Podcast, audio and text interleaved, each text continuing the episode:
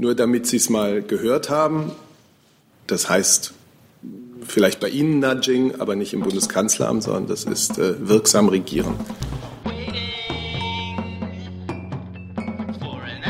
Liebe Kolleginnen, liebe Kollegen, herzlich willkommen in der Bundespressekonferenz zur Regierungspressekonferenz, zu der wir Regierungssprecher Steffen Seibert, die Sprecherinnen und Sprecher der Ministerien und eine Reihe von Gästen herzlich willkommen heißen. Als da sind Journalistenschüler der Berliner Journalistenschule, falls sie schon da sind.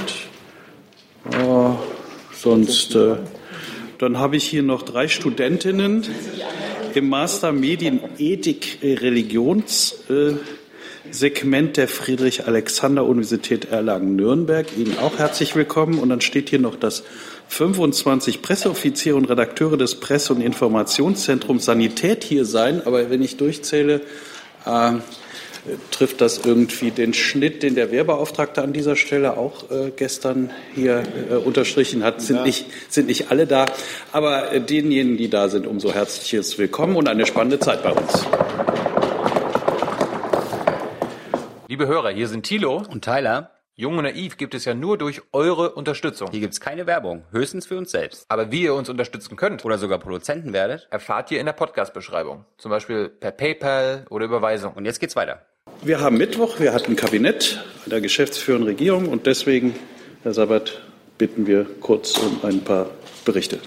Ja, tue ich gerne. Guten Tag, meine Damen und Herren. Ich beginne mit einem sehr populären Thema, mit dem wir alle zwei Jahre vor Sie hintreten. Immer wenn entweder Fußball-Welt- oder Fußball-Europameisterschaft ist, muss sichergestellt werden, dass die beliebten öffentlichen Public-Viewing-Veranstaltungen auch nach 22 Uhr noch ablaufen dürfen und auch äh, mit dem ja nicht zu vermeidenden Lärm ablaufen dürfen.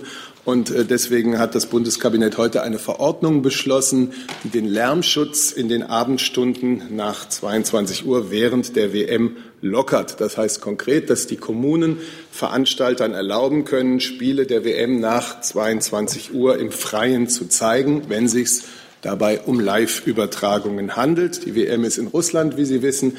Auch da wird es Spiele geben, die nach unserer Zeit erst um 20 Uhr starten und damit je nach Verlauf, Verlängerung, Elfmeterschießen durchaus über 22 Uhr hinaus dauern können. Das sind Regelungen, die sich im Grunde seit 2006 bewährt haben. Und das endet dann aber auch wieder am 31. Juli 2018. Das zweite Thema, mit dem sich das Bundeskabinett, das geschäftsführende Bundeskabinett befasst hat, ist, äh, sind präventive Maßnahmen zur Verhütung der afrikanischen Schweinepest. Man muss sagen, die afrikanische Schweinepest ist in Deutschland bisher noch nicht aufgetreten. Und damit es so bleibt, äh, werden mehrere Maßnahmen ergriffen. Im Wesentlichen geht es darum, dass künftig auch eine ganzjährige Bejagung von Wildschweinen zulässig ist. Durch die milden Winter sind die Wildschweinbestände erheblich angewachsen und ähm, die sollen nun ausgedünnt werden, damit das Risiko einer Einschleppung ähm, der afrikanischen Schweinepest vermindert wird. Das sind unabdingbare Maßnahmen vor dem Hintergrund der fortschreitenden afrikanischen Schweinepest in einigen Ländern, die doch recht nah bei uns liegen, Baltikum, Tschechische Republik, Rumänien und Polen. Anschließend hat der Bundesaußenminister und die, hat die Bundesverteidigungsministerin äh, zu neuesten Entwicklungen in Syrien dem Kabinett vorgetragen. Und das bringt mich dazu, dass ich äh, für die Bundesregierung dazu eine Erklärung abgeben möchte. Was das Assad-Regime mit seiner jüngsten Offensive in der Ostguta durchführt, das ist kein Kampf gegen Terroristen, das ist ein Feldzug gegen die eigene Bevölkerung. Hunderte von Toten, darunter viele Frauen und Kinder in nur zwei Tagen, dazu aber Hunderte von Verletzten und wieder bekommen wir Berichte von gezielter Zerstörung ziviler Infrastruktur, Krankenhäuser, medizinischen Einrichtungen. Das Kinderhilfswerk der Vereinten Nationen UNICEF hat seinem Entsetzen jetzt mit einem leeren Tweet Ausdruck gegeben, weil die Worte fehlen. Die Lage der etwa 400.000 Menschen in diesem Gebiet, in diesem seit Jahren belagerten Gebiet am Rande von Damaskus, ist katastrophal. Das Regime enthält den leidenden Menschen dort systematisch Nahrungsmittel vor, Medikamente, medizinische Ausrüstung, immer mit dem Ziel, die Rebellen, die dieses Gebiet kontrollieren, zur Aufgabe zu zwingen oder sie zu vernichten. Allen Bemühungen der Vereinten Nationen zum Trotz setzt das Regime mit Brutalität diese militärische Strategie fort und verweigert sich jeglichem politischen Lösungsversuch.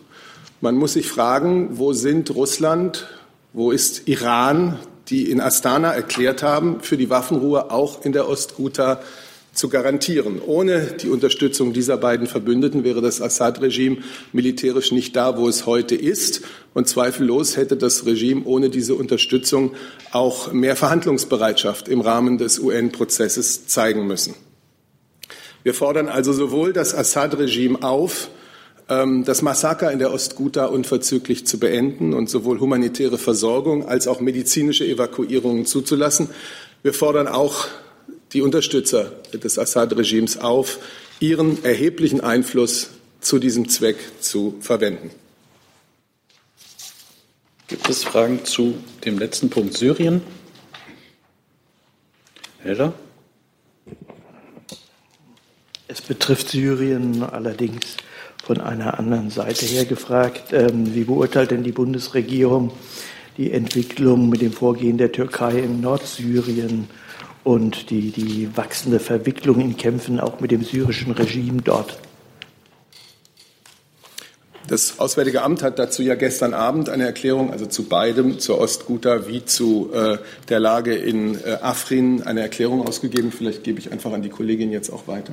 Ja, die Meldungen aus Afrin geben uns Anlass zu größter Besorgnis. Und wir wollen sagen, bei allen berechtigten Sicherheitsinteressen der Türkei, wir glauben, dass eine mögliche angedrohte Blockade zu größerem, größtem weiteren Leid unter der Zivilbevölkerung führen wird. Und deswegen gemeinsam mit allen Akteuren der internationalen Gemeinschaft warnen wir oder haben wir bisher und warnen das weiter vor den Folgen einer militärischen Konfrontation gewarnt. Eine solche militärische Konfrontation bringt unkalkulierbare Risiken in sich und die Gefahr einer wirklichen Eskalation scheint im Moment akut. Und deshalb appellieren die, appelliert die Bundesregierung auch noch einmal eindringlich, ähm, die Kampfhandlungen an, an, an alle Beteiligten, die Kampfhandlungen eben zu beenden. Zusatz? Ist damit verbunden ähm, eine Aufforderung an die Türkei, sich wieder zurückzuziehen? Und ähm, wie beurteilen Sie die Problematik im Hinblick auf die NATO-Mitgliedschaft der Türkei, die Möglichkeit eines Verteidigungsfalles, Beistandspflichten? Ja, wie gerade schon gesagt, wir fordern die Türkei auf, zu einer Deeskalation und Beruhigung der Lage entscheidend beizutragen. Und wir haben auch in Gesprächen mit den türkischen Partnern wiederholt unsere Sorge über die Lage in Afrin deutlich gemacht und dabei eben auch gesagt, ja, der beste Weg zur Vermeidung einer weiteren Eskalation wäre die Beendigung der Operation. Und wir sehen mit zunehmender Sorge, dass sich die, dass eben diese militärische Auseinandersetzung weiter anhält und eine politische Lösung des Konflikts nicht, ähm, nicht absehbar ist. Und deswegen ähm, ist ein, ein weiteres Fortführen der Kampfhandlungen aus unserer Sicht ähm, sehr schwierig. Was die NATO-Mitgliedschaft der Türkei anbelangt, so wissen Sie, dass es unter den NATO-Partnern, das ist bereits geschehen und es wird auch ähm, entsprechende Beratungen im NATO-Rat werden geführt und es gibt hier Aussprachen unter den Alliierten.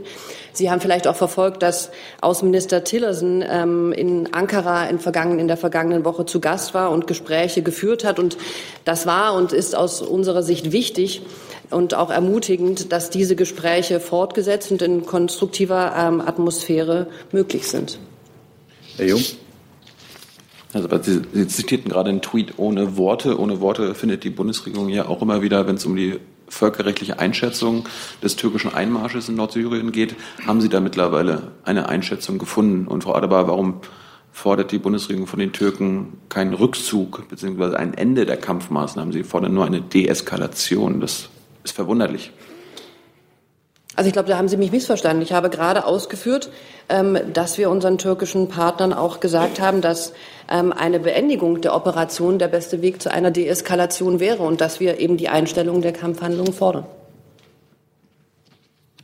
Das ist doch eigentlich von Anfang an unsere Position gewesen. Wir sehen die berechtigten Sicherheitsinteressen äh, der Türkei, auf die sie sich äh, mit dieser Intervention beruft.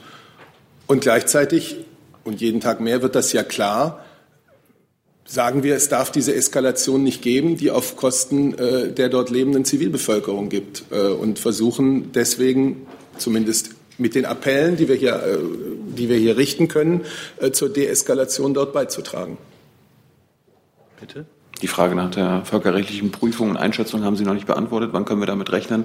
Und wie bewertet die Bundesregierung die Ankündigung einer militärischen Zusammenarbeit zwischen der syrischen Kurdenmiliz IPG und der Regierung in Damaskus? Also zum Völkerrechtsthema habe ich Ihnen hier heute nichts Neues mitgebracht. Da gibt es keinen neuen Stand. Zur Zusammenarbeit mit dem Regime. Also ich glaube, unsere Haltung zum Regime grundsätzlich ähm, hat Herr Seibert hier für die Bundesregierung sehr klar deutlich gemacht. Ja.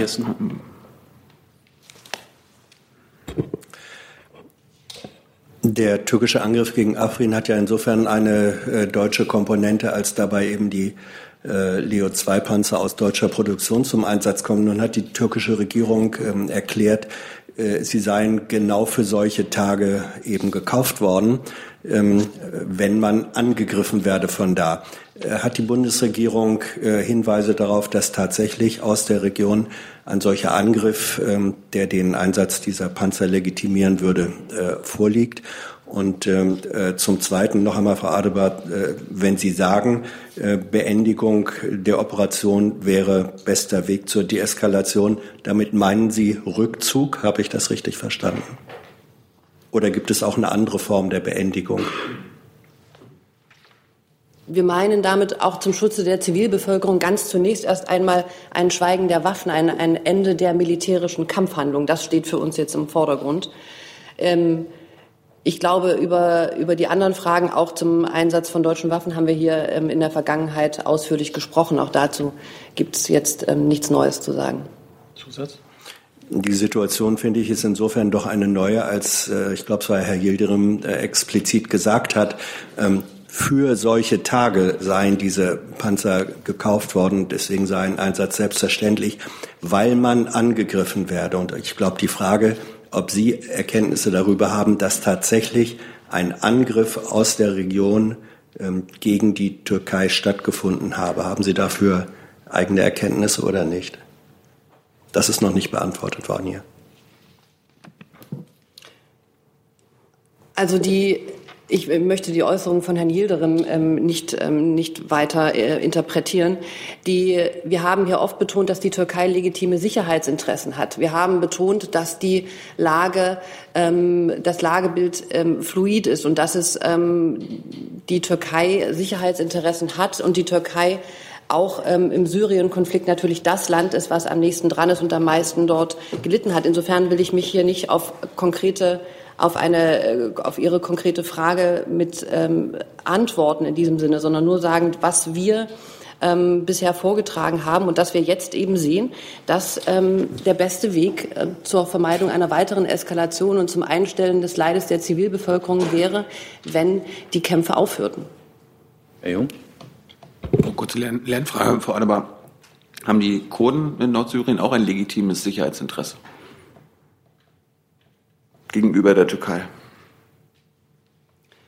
Also Herr Jung, wir haben hier oft ausgeführt, ähm, dass die syrische Zivilbevölkerung ein, ein Interesse an, an Schutz und ein Recht auf Schutz hat. Und das gilt für die gesamte syrische Bevölkerung, die gesamte syrische Zivilbevölkerung natürlich auch. Und damit auch die syrischen Kurden im, im, im Nordsyrien. Herr Jung, Sie versuchen die Frage jetzt in eine Richtung zu lenken. Unser Appell richtet sich daran, die syrische Zivilbevölkerung ähm, zu schützen und weiteres Leid ähm, zu ersparen. Ja, dementsprechend ist es ja verwunderlich, dass Sie nicht den, das Ende und den Rückzug der türkischen äh, Kampfhandlungen fordern. Da verweise ich jetzt genau das hat sie ja gerade gefordert. Das ja. Ende der Kampfhandlung hat sie gefordert. Nee, es geht hier auch um Rückzug. Die Türken ja. sind dort illegal in, in Nordsyrien, Herr Seibert. Das fordern Sie jetzt nicht, dass es aufhört. Machen wir keinen Dialog. Wir sind bei den Themen des Kabinetts. Wir hatten dann noch das Thema Schweinepest. Haben wir dazu Fragen? Herr Jung, bitte. Äh, wahrscheinlich ans Landwirtschaftsministerium. Äh, der Bauernverband hatte ja vor ein paar Wochen äh, gefordert, dass 70 Prozent der Wildschweine in Deutschland erschossen werden sollen. Wie viel ist denn jetzt erlaubt? Also wie viel dürfen die Jäger erschießen? Also zunächst mal haben wir ähm, bereits am 10. Januar hier ausführlich berichtet über die verschiedensten Maßnahmen, die zum Kampf gegen die afrikanische Schweinepest herangezogen werden. Zur Einordnung vielleicht vorab nochmal der Punkt, dass es sich um eine Tierseuche handelt, die für Schweine gefährlich ist, für Menschen aber nicht. Und bislang ist dieses Virus in Deutschland nicht aufgetreten. Ein erheblicher Teil der Verbreitung nach Meinung der Wissenschaftler sind einmal die Wildschweinpopulationen und zum Zweiten der Faktor Mensch.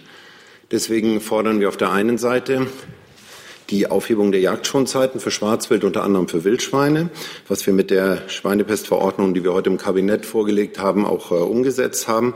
Eine bundeseinheitliche Regelung dazu. Das ist der wesentliche Regelungsgegenstand. Herr Seibert hat es gerade ausgeführt. Das Zweite sind umfangreiche Informations- und Aufklärungsmaßnahmen im Hinblick auf die Verbreitung durch den Menschen.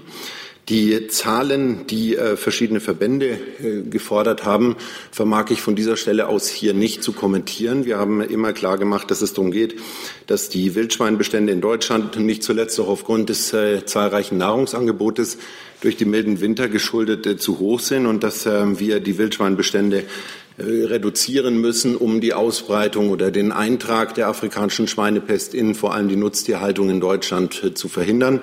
Mit konkreten Prozentzahlen kann man da im Moment nicht arbeiten. Ich kann Ihnen nur empfehlen, die Seiten der entsprechenden Jagdverbände äh, anzuschauen. Da können Sie die äh, Zahlen der vergangenen Jahre nachlesen. Das Jagdjahr geht bis zum 31.03. eines Jahres. Dementsprechend kann ich Ihnen auch keine aktuellen Zahlen für die vergangenen elfeinhalb Monate hier an dieser Stelle nennen. Zusatz? Sie, Sie wissen nur, dass der Wildschweinbestand zu hoch ist, aber nicht wie zu hoch. Das können Sie jetzt nicht mit Zahlen untermauern. Herr Jung, also ähm, vielleicht äh, lassen Sie es mich äh, so erklären, es besteht in Deutschland keine Meldepflicht für Wildtiere. Dementsprechend ist es schwierig, die Evaluierung konkret vorzunehmen. Selbstverständlich kann man erkennen, mit der Expertise, die die Jäger haben, die auch Landwirte haben, dass die Wildschweinbestände in äh, Deutschland zu hoch sind und in den vergangenen Jahren deutlich gestiegen sind. Das zeigt auch, dass die Entnahme höher geworden ist, als sie in den letzten Jahren gewesen ist. Aber ganz konkrete Zahlen können wir Ihnen einfach nicht mitteilen. Dann war noch das Thema Public Viewing. Gibt es dazu Nachfragen? Bitte schön. Äh, da. Genau, ich wollte das fragen, ab wann ist Public Viewing Public Viewing? Also wie viel, wie groß muss das sein? Oder ist das, reicht das schon, wenn die Kneipe nebenan einen Fernseher ausstellt und 15 Leute auf dem GW gucken? Dabei handelt es sich um öffentliche Veranstaltungen, die Sie anmelden müssen. Sie brauchen dafür eine Genehmigung. Es geht nicht um private Veranstaltungen. Äh, das heißt, wenn jetzt ein äh, ähm, Gaststätte sowas macht, dann muss sie quasi so etwas anmelden und dann wird es eine amtliche öffentliche Veranstaltung. Aber das ist die Voraussetzung dafür. Es ist öffentlich. Okay. Gut, dann kommen wir zu anderen Fragen. Ich habe bis jetzt äh, Themen angemeldet von Herrn Heller und Frau Lückhoff. Von wem noch? Da sind noch zwei, da ist noch eine. Okay, dann fangen wir mit Herrn Heller mal an, bitte. Frau Baron, ähm die Handelspolitik ist in europäischer Kompetenz. Nichtsdestotrotz dürften europäische Maßnahmen mit den einzelnen Partnern ja eng abgestimmt werden. Wissen Sie inzwischen etwas ähm, von einer Liste an potenziellen Gegenmaßnahmen der EU-Kommission äh, in dem Falle, dass die US-Importzölle auf eine Reihe von Stahl- und Aluminiumprodukten ähm, einführt? Ähm, und zum Zweiten ähm, hat die EU bereits in ihren Schubladen nach ihrer Kenntnis eine fertige Strategie, wie mit diesem Fall, der ja irgendwann in den nächsten zwei Monaten auftauchen wird, wie damit umzugehen ist. Ja, vielen Dank. Vielleicht kann ich erst noch mal kurz unsere Grundhaltung deutlich machen und dann zu Ihrer Frage kommen. Sie nehmen ja Bezug auf ähm, die Berichte äh, zu Stahl- und Aluminiumimporten, die das äh, Department of Commerce der USA am 16. Februar veröffentlicht hat. Das sind die Berichte, die schon im Januar dem Präsidenten von der Administration übermittelt wurden und nun eben veröffentlicht wurden. Wir haben das zur Kenntnis genommen, diese Berichte. Wichtig ist, es sind keine finalen Entscheidungen, es sind eben die Veröffentlichung von Berichten. Wir wissen noch nicht, was konkret oder ob der US-Präsident Maßnahmen ergreift und wenn ja, welche er ergreifen wird. Das ähm, ist nochmal wichtig zu betonen. Wie wir unsere Grundhaltung da definieren, das hat die Bundeswirtschaftsministerin in den letzten Tagen ja deutlich gemacht. Wir teilen die Einschätzung, dass europäische oder gar deutsche Stahlimporte die nationale Sicherheit der USA bedrohen, ausdrücklich nicht und sehen deshalb auch keine Grundlage für etwaige einseitige US-Importbeschränkungen für Stahl. wir haben hier immer deutlich gemacht, es sind globale Phänomene im Stahlmarkt, die brauchen auch globale Lösungen. Und hier ist der beschrittene Weg die G20-Ebene und das Global Forum on Steel. Auch das hatten wir hier ja schon, schon deutlich gemacht. Zur Debatte, die Sie ansprechen über die EU-Kommission. Ich kann natürlich die etwaige Listen der EU-Kommission hier nicht kommentieren. Das müsste die EU-Kommission schon selbst machen und hat sich ja auch schon zum Thema verhalten. Unser Ansatz ist hier, und auch den hat die Bundeswirtschaftsministerin deutlich gemacht, der enge Kontakt natürlich mit der EU-Kommission, denn die Handelspolitik liegt bei der EU und die genaue Beobachtung, was denn nun am Ende wirklich rauskommt äh, bei den etwaigen Maßnahmen äh, der USA.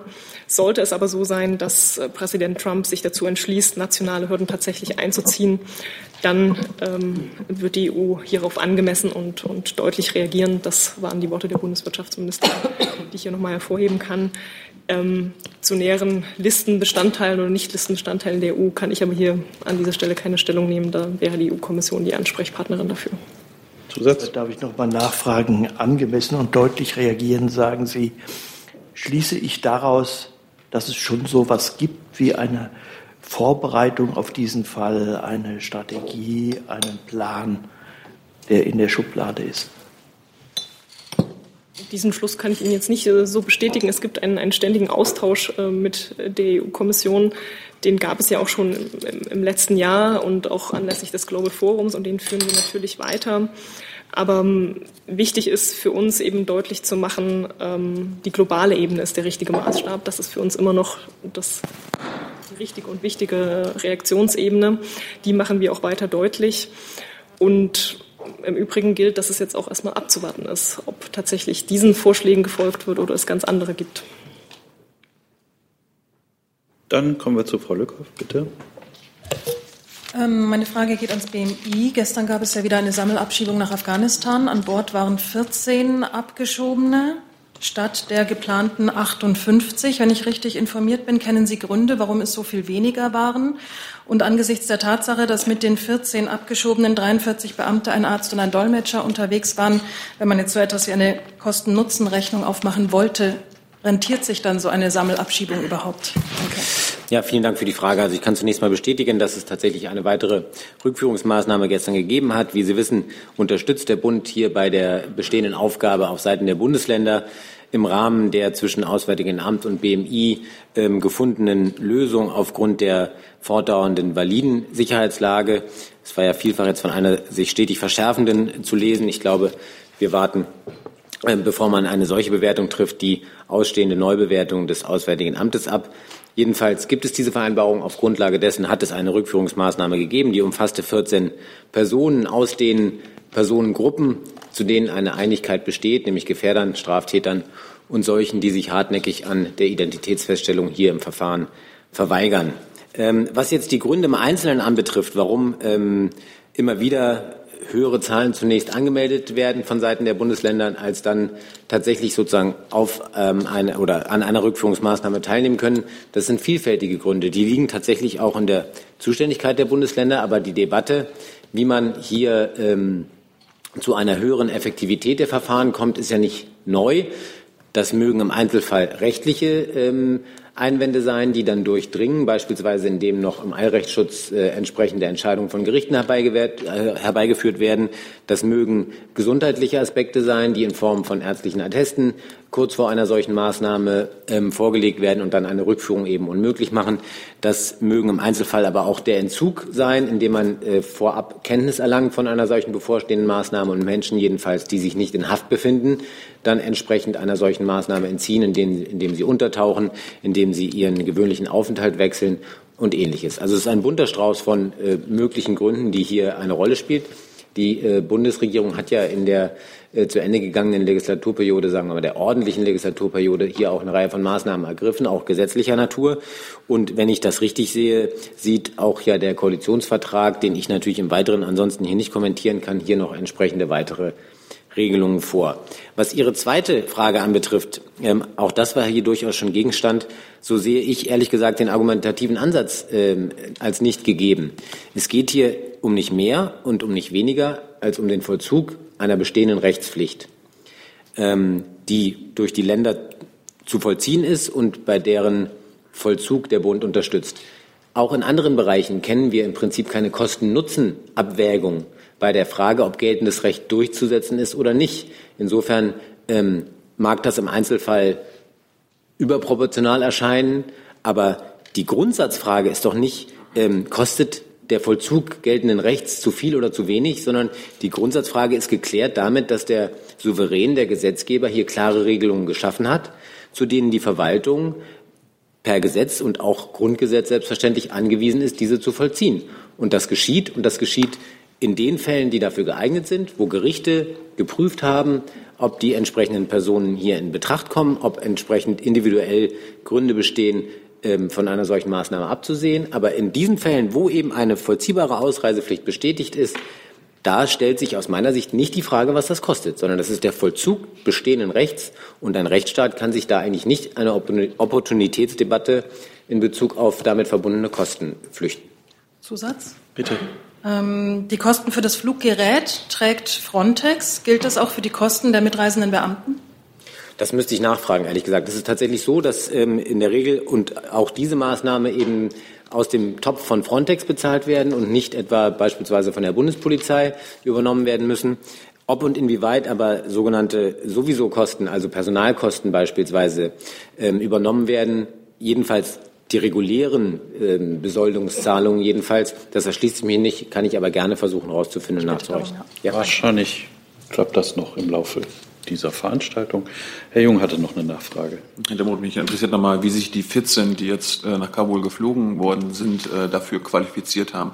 Also ich habe jetzt bin jetzt auf dem Stand, dass aus Bayern sechs Straftäter äh, darunter waren drei Afghanen, die ihre Mitwirkung an der Identitätsfeststellung verweigert haben. Da sind wir bei neun. Und ein weiterer Passagier, der als Gefährder eingeordnet wurde, da sind wir bei zehn. Äh, sind das jetzt die bayerischen Abgeschobenen? Und wenn nicht, äh, was ist mit den restlichen vier? Wie haben die sich qualifiziert? Also die, ähm, den, die, sozusagen die, die Rahmenbedingungen habe ich hier gerade geschildert, sowohl was äh, den Ausgangssachverhalt anbetrifft, als auch die daraus gezogene Konsequenz, nämlich eben entsprechend für bestimmte ähm, Personengruppen ähm, diese Maßnahmen nach wie vor fortzuführen. Und bei der Maßnahme gestern ähm, waren zehn Straftäter, drei Gefährder und drei sogenannte Identitätsverweigerer an Bord. Was, was haben diese Straftäter denn gemacht und wurden sie rechtskräftig verurteilt? Also ähm, was die im Einzelnen getan haben, das wissen Sie, dass wir das schon aus datenschutzrechtlichen Gründen hier gar nicht ausführen können. Was wir immer tun, und das kann ich auch gerne jetzt tun, ist mal zu umreißen, welche Straftaten so ganz grundsätzlich im Raum stehen. Wir können aus ähm, ähm, ähm Schutzgründen der betroffenen Personen hier nicht die Einzelfälle darlegen. Aber unter anderem in Rede standen hier Straftaten wie schwerer Raub, sexuelle Nötigung, gefährliche und einfache Körperverletzung und Diebstahl. Wurden diese Menschen rechtskräftig verurteilt? Ja, sonst würden wir nicht von Straftätern sprechen. Und Frau Adebar, äh, in welche sicheren Gebiete wurden die jetzt äh, gebracht? Herr Jung, zur ähm, allgemeinen Bewertung der Sicherheitslage habe ich ausgeführt. Zu den konkreten Sachverhalten kann ich für das Auswärtige Amt ähm, da nichts sagen. Herr Jung, Sie, Moment, Moment, Moment. Sorry, wir machen hier mit Mikro, dann nehmen Sie sich eins. Nur noch mal zur Verständnis, Sie haben eben gesagt 10 und dann noch mal 3 und 3, da komme ich auf 16, nicht auf 14. Sind da irgendwelche Personen doppelt betroffen? Nein, also dann, wenn ich das so gesagt haben sollte, dann habe ich mich schlicht versprochen. Es sind 10 Straftäter, ein Gefährder und drei sogenannte Identitätsverweigerer. Gut. Dann kommen wir zum nächsten Thema und zwar zu Herrn Jung. Einen Moment. Ähm, mich würde noch mal äh, die bulgarische Ratspräsidentschaft äh, möchte die, das Ende der Grenzkontrolle im Schengen-Raum.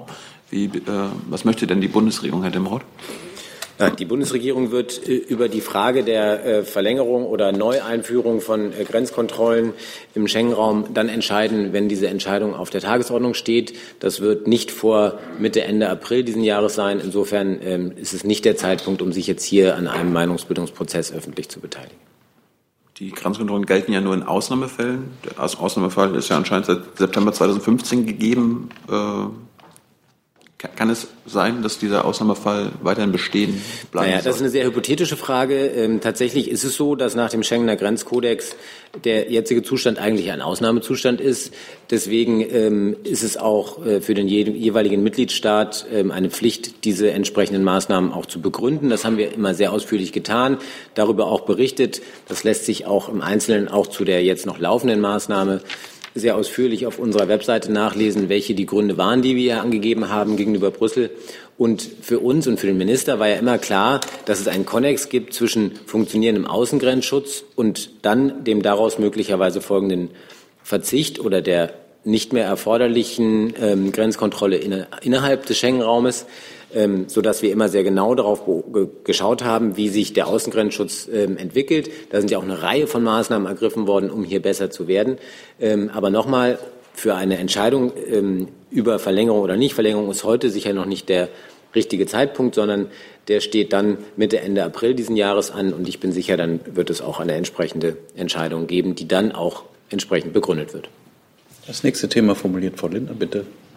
Ja, ich habe eine Frage ans BMOB und BMVI. Äh, Sie werden sich möglicherweise denken können, um was es geht. Morgen entscheidet das Bundesverwaltungsgericht Leipzig, ob Fahrverbote jetzt schon rechtlich zulässig sind. Ähm, ans BMVI sind ja von verschiedenen Ebenen, also seien es Städte, sei es aber auch die betroffenen Länder, äh, die Forderung nach einer blauen Plakette herangetragen worden mit dem Argument, äh, das würde die Situation vereinfachen. Ähm, mich interessiert jetzt nochmal die Position de, des BMVI diesbezüglich und ich würde gerne beide Ministerien fragen, ähm, ob sie optimistisch oder pessimistisch morgen morgen in diesen Tag blicken? Ich fange mal an. Also die äh, Position zur blauen Plakette ist ja vielfach äh, schon geäußert worden und auch hier an dieser Stelle schon vielfach äh, besprochen worden. Unser Haus ist nicht für die Einführung einer blauen Plakette. Im Übrigen hier der Hinweis auch, dass dies auch im Entwurf des Koalitionsvertrages festgehalten ist. Das möchte ich nochmal hier sagen. Eine blaue Plakette ändert nichts am Emissionsverhalten eines Autos. Es kennzeichnet es lediglich nur und es bedeutet für die äh, anderen Fahrzeuge, die diese Plakette nicht haben, äh, schlichtweg ein äh, Fahrverbot und damit eine Enteignung von Millionen von Dieselbesitzern. Das ist die Position, die wir zu dem Thema haben. Ja, ich denke, die Ministerin denkt jetzt nicht in Kategorien von negativ und positiv, wenn sie auf ein Gerichtsurteil schaut. Morgen werden wir sehr wahrscheinlich eine gewisse Klarheit bekommen wie die Rechtslage bei Fahrverboten ist. Und für die Ministerin geht es darum, die Situation, in der wir seit mehreren Jahren sind, endlich abzustellen. Das ist der Fokus, worum es geht. Und dies möglichst so vorzunehmen, dass keine Fahrverbote nötig sind. Darauf sind die Anstrengungen der Ministerin, sind die Anstrengungen auch der Regierung ausgerichtet. Und je nachdem, wie das Urteil morgen ausfällt, muss man schauen, was dann weiteres vorgenommen werden muss. Äh, noch eine Nachfrage dazu. Sie haben den Koalitionsvertrag angesprochen. Da stehen ja unter anderem auch technische Nachrüstungen drin, wenn auch mit gewissen Einschränkungen. Glauben Sie denn, dass das Leipziger Urteil möglicherweise diese Debatte dann auch noch mal beeinflusst? Es ist, glaube ich, jetzt nicht angezeigt vor einem Gerichtsurteil Spekulationen über Debattenverläufe zu machen. Das können Sie sich selber überlegen, wie die Debatten hingehen, je nach Auslauf, äh, je nach Ausgang äh, des Urteils. Ähm, es ist doch klar, dass wir eine ganze Menge Bereiche haben, in denen weitere Aktivitäten ähm, vorangebracht werden müssen und ähm, wo das dann, wo der Druck dann stärker wird oder weniger stark ist, das hängt ja auch vor allen Dingen auch darauf an, hängt ja auch vor allen Dingen damit zusammen, wie die Maßnahmen jetzt insgesamt wirken werden und äh, da möchte ich jetzt keine weitere Kommentierung dazu geben. Herr Jung. Ich habe noch eine andere Frage zu dem äh, Autoaspekt und Diesel. Sie hatten am letzte Woche gesagt, dass Sie falsche Fakten äh, richtigstellen wollten. Da haben Sie gesagt, äh, es gibt keinen SUV, der über 2,6 Tonnen wiegt. Wollen, wollen Sie das vielleicht berichtigen? Das kann ich äh, nochmal berichtigen. Sie haben mich ja nochmal darauf angesprochen. Meine Kollegen haben ja eine ähm, Liste zur Hand genommen mit den schwersten äh, Fahrzeugen dieser Gruppe. Äh, es ist, hat sich herausgestellt, dass es sehr kompliziert ist, einen SUV ähm, genau nach dem Gewicht zu klassifizieren. Und es gibt wahrscheinlich doch SUVs, die deutlich schwerer sind als 2,6 Tonnen. Das stimmt. Ähm, und das korrigiere ich auch gerne nochmal an der Stelle. Sie haben das allerdings in einer Diskussion genannt, die völlig was anderes betrifft. Ging es nämlich um LKWs und äh, die Einfahr möglich Einfahrbeschränkungen von LKWs. Ähm, und das ist ein ganz anderes Thema als SUVs. Haben wir das auch geklärt. Ich habe jetzt noch äh, neue Themen angemeldet von Herrn Jessen, Herrn Jung, Herrn Heller und Frau Lückhoff. Weitere Themen noch? Dann machen wir diese Liste jetzt durch. Herr Jessen, bitte. Eine Frage ans BMAS.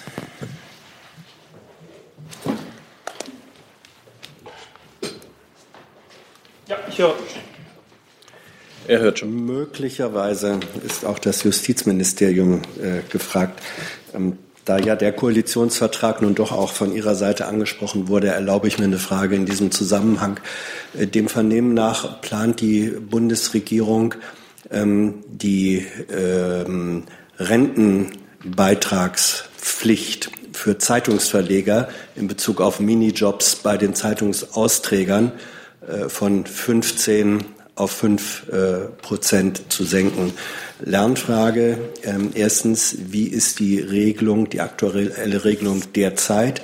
Zweitens wäre, ähm, ist rechtlich eine solche doch sehr drastische Reduzierung ähm, möglich? Unter welchen Voraussetzungen? Und drittens, wer wäre in der Verantwortung, die Finanzierungslücke äh, zu schließen oder bleibt das ähm, einseitig auf den Minijob, äh, auf den Minijob anhängen? Also ich werde jetzt nicht auf den Zug aufspringen und Koalitionsverträge kommentieren oder schon irgendwie Deswegen die Umsetzung. Auch Lernfrage. Ja, ja, die Lernfrage, die ich jetzt gerade gehört habe, bezog sich darauf, wie ist es im Moment geregelt. Und im Moment ist es so geregelt, dass äh, im gewerblichen Bereich der Arbeitgeber pauschal 15 Prozent des Lohnes eines Minijobbers an die Rentenversicherung abführt. Es sei denn, der Minijobber verzichtet von sich aus freiwillig darauf, beziehungsweise er kann selber das noch aufstocken, das muss ich berichtigen. Also er kann jetzt nicht darauf verzichten, dass der Arbeitgeber 15 Prozent pauschal abführt, aber er kann selber noch etwas drauflegen, wenn er möchte. Das kann er aber auch sein lassen, das muss er dann erklären. Ähm, so, und ansonsten ist es so, Arbeitgeber im gewerblichen Bereich bezahlt 15 Prozent zur Rentenversicherung, was natürlich entsprechende Rentenansprüche nachher dann auch ähm, mit sich bringt. Ja, der zweite Teil der Frage war, ist vor diesem Hintergrund es rechtlich zulässig, äh, dass schlicht und einfach erklärt wird, nö, das senken wir jetzt mal auf ein Drittel äh, dieser Finanzierungssumme? oder dieser äh, Nein, im Moment ist das rechtlich nicht möglich und so wie ich das verstanden habe, ich lese ja auch den Koalitionsvertrag hier und da mal, ähm, gibt es Bestrebungen, das Recht zu ändern. Und ähm, so wie ich das, bin kein Jurist, alles andere als das, aber es käme dann auf den Willen des Gesetzgebers an, in diesem Fall das Recht zu ändern. Und ähm, sollte dieses so passieren und möglich sein, dann gibt es eine andere rechtliche Grundlage. Wäre eine andere rechtliche Grundlage einfach herzustellen? Ehrlich gesagt sehe ich unser Haus hier in der Frage nicht betroffen. Schade. Herr Jung, bitte. Ja, und eine Lernfrage, Herr Westhoff. Gibt es andere Branchen, wo diese Regelung oder erst ähnliche Regelungen bereits gibt? Oder sind jetzt die, ist die Zeitungsbranche die, die Ausnahme? Nee, also im gewerblichen Bereich, Minijob-Bereich, da gab es die bisher und gibt es noch anhaltend die äh, Regel, die für alle gilt. Ähm, da wird pauschal 15 Prozent abgeführt. Das heißt, die Zeitungsverleger wären, das wären die einzige Branche, wo, wo das jetzt äh, so entstehen würde. So sehe ich das. Wenn es denn so käme, dann wäre es eine Ausnahme von einer Regel. Ja. Krass. Sie formulieren auch das nächste Thema. Ähm, ja, es geht um den auf, äh, angenommenen Lehrauftrag von Herrn Gabriel in Bonn. Da gab es äh, von der Universität Bonn, Frau Adebar, da meinte die Universität, dass es äh, völlig egal ist, ob Herr Gabriel jetzt Außenminister bleibt oder nicht. Ist das denn für einen Außenminister überhaupt zeitlich machbar, einen Lehrauftrag an einer Universität anzunehmen für ein halbes Jahr als Außenminister? Ich glaube, ich habe hier schon einmal ausgeführt, ähm, Herr Gabriel freut sich auf die Zusammenarbeit mit der Universität Bonn. Dabei handelt es sich um eine Reihe von drei Veranstaltungen, ähm, wo er mit Studenten über Europa und die Fortentwicklung der Europäischen Union diskutieren wird. Wird er dafür äh, vergütet? Nein. Dann ist Herr Heller dran. Herr Kolberg, vielleicht auch Herr Seibert. Ähm, die EU-Finanzminister haben sich gestern auf einen Kandidaten für das Amt des stellvertretenden EZB-Präsidenten festgelegt. Hat Deutschland äh, denn das zum Anlass genommen, ähm, endlich auch einmal offiziell zu signalisieren, dass man Deutschland äh, nun auch gerne mit der Besetzung des Amtes des EZB-Präsidenten betraut sehen möchte Falls das gestern nicht passiert ist, vielleicht möchten Sie das heute nachholen oder Herr Seibert, vielleicht ist das ja auch ein Thema, das beim kommenden EU-Gipfel, dem informellen, äh, eine Rolle spielen können, denn wir wissen ja, dass alles mit allem zusammenhängt, wenn es um Personalien in der EU geht. Herr Heller, die Amts... Entschuldigung. Also ich habe nicht viel zu sagen. Die Amtszeit des EZB-Präsidenten Draghi geht bis Herbst 2019. Wir haben jetzt Februar 2018. Da liegt äh, jetzt kein Diskussions- und erst recht kein Entscheidungsbedarf vor. Sie geben ein Kopfnicken zu Protokoll. Darf ich noch mal, darf ich noch nachfragen, Herr Kolberg, hat das denn gestern irgendwo eine Rolle gespielt in den Beratungen der Finanzministern, dieses Thema, was in diesem so weit vor uns liegenden Termin passieren soll? Sie haben ja eben richtig festgestellt, es geht um die Nachfolge des EZB-Vizepräsidenten. Vitor Constanzo, der scheidet am 31. Mai mit Ende seiner Amtszeit aus dem EZB-Direktorium aus und das, äh, wie Sie wissen, war gestern Thema in Brüssel. Frau Lückhoff mit dem nächsten Thema, bitte. Nochmal ans BMI, bitte. Das Oberverwaltungsgericht Bremen hat den DFB verurteilt, die Polizeikosten für Hochrisikospiele bezahlen zu müssen. Plant das BMI, diese Kosten für die Bundespolizei ebenfalls in Rechnung zu stellen oder tut es das bereits? Danke. Ähm, ja, vielen Dank für die Frage. Wenn ich es richtig sehe, ähm, ist nicht der DFB hier Gegenstand dieses Verfahrens, sondern die Deutsche Fußballliga und als solche ähm, jetzt hier äh, sozusagen Teil des Rechtsstreits. Ähm, also die in Rede stehende Frage ist eine Frage, die schon insbesondere im Kreis der Innenministerkonferenz seit geraumer Zeit diskutiert wird. Bisher ist es so, dass Bremen mit seiner Position hier alleine steht, sowohl was die anderen Bundesländer anbetrifft als auch den Bund. Ähm, jetzt ist es offensichtlich ja so, dass äh, die DFL als äh, Streitpartei hier ähm, Revision einlegen wird. Das heißt, dieser Rechtsstreit, der sich derzeit eben beschränkt auf die beiden streitenden Parteien, ist nicht beendet. Ähm, wir werden also sehr sorgfältig beobachten, ähm, ob und was äh, erstens das OVG seiner Entscheidung zugrunde gelegt hat als Begründung und zweitens, äh, ob und wie weit äh, dieser Rechtsstreit weitergeht mit dann einem offenen Ausgang. Und im Lichte eines dann feststehenden Urteils wird man sich das sicher anschauen müssen.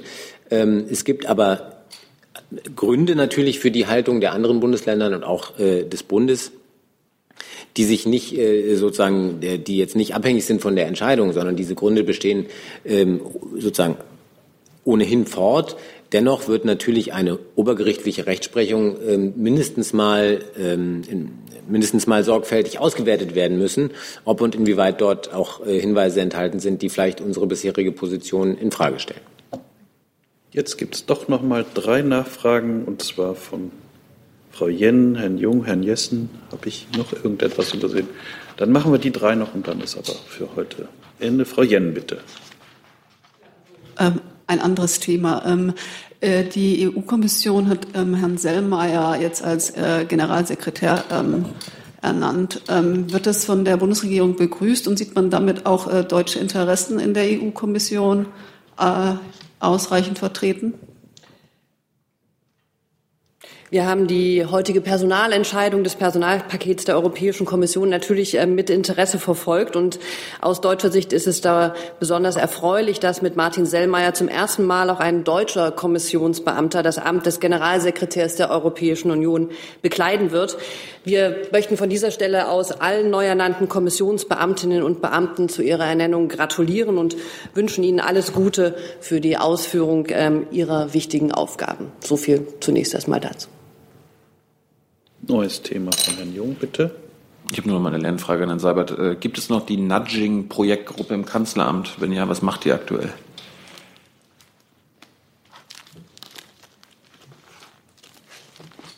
Sie gedulden sich ein bisschen. Ich suche die Unterlagen. Haben wir ja nicht jeden Tag dieses Thema.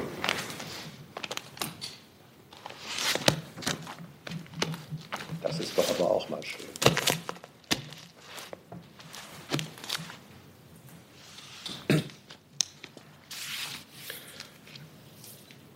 Meine Informationen dazu stammen aus dem vergangenen Sommer, weswegen ich das Gefühl habe, ich reiche Ihnen besser eine Antwort nach.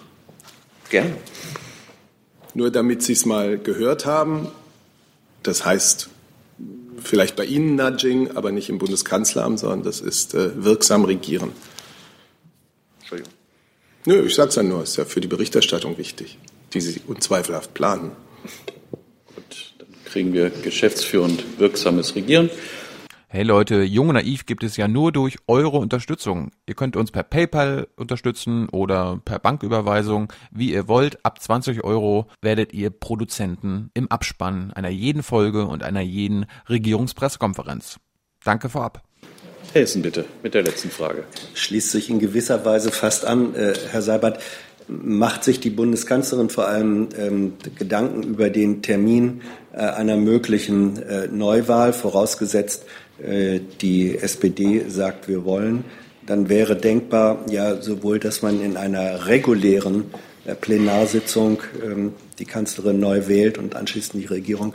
Äh, es wäre aber auch denkbar ein früherer Sondertermin angesichts der nun schon länger andauernden geschäftsführenden Zeit. Wäre der Kanzlerin ein Sondertermin lieber oder sagt sie, ist mir wurscht und ich warte bis zur regulären Sitzung?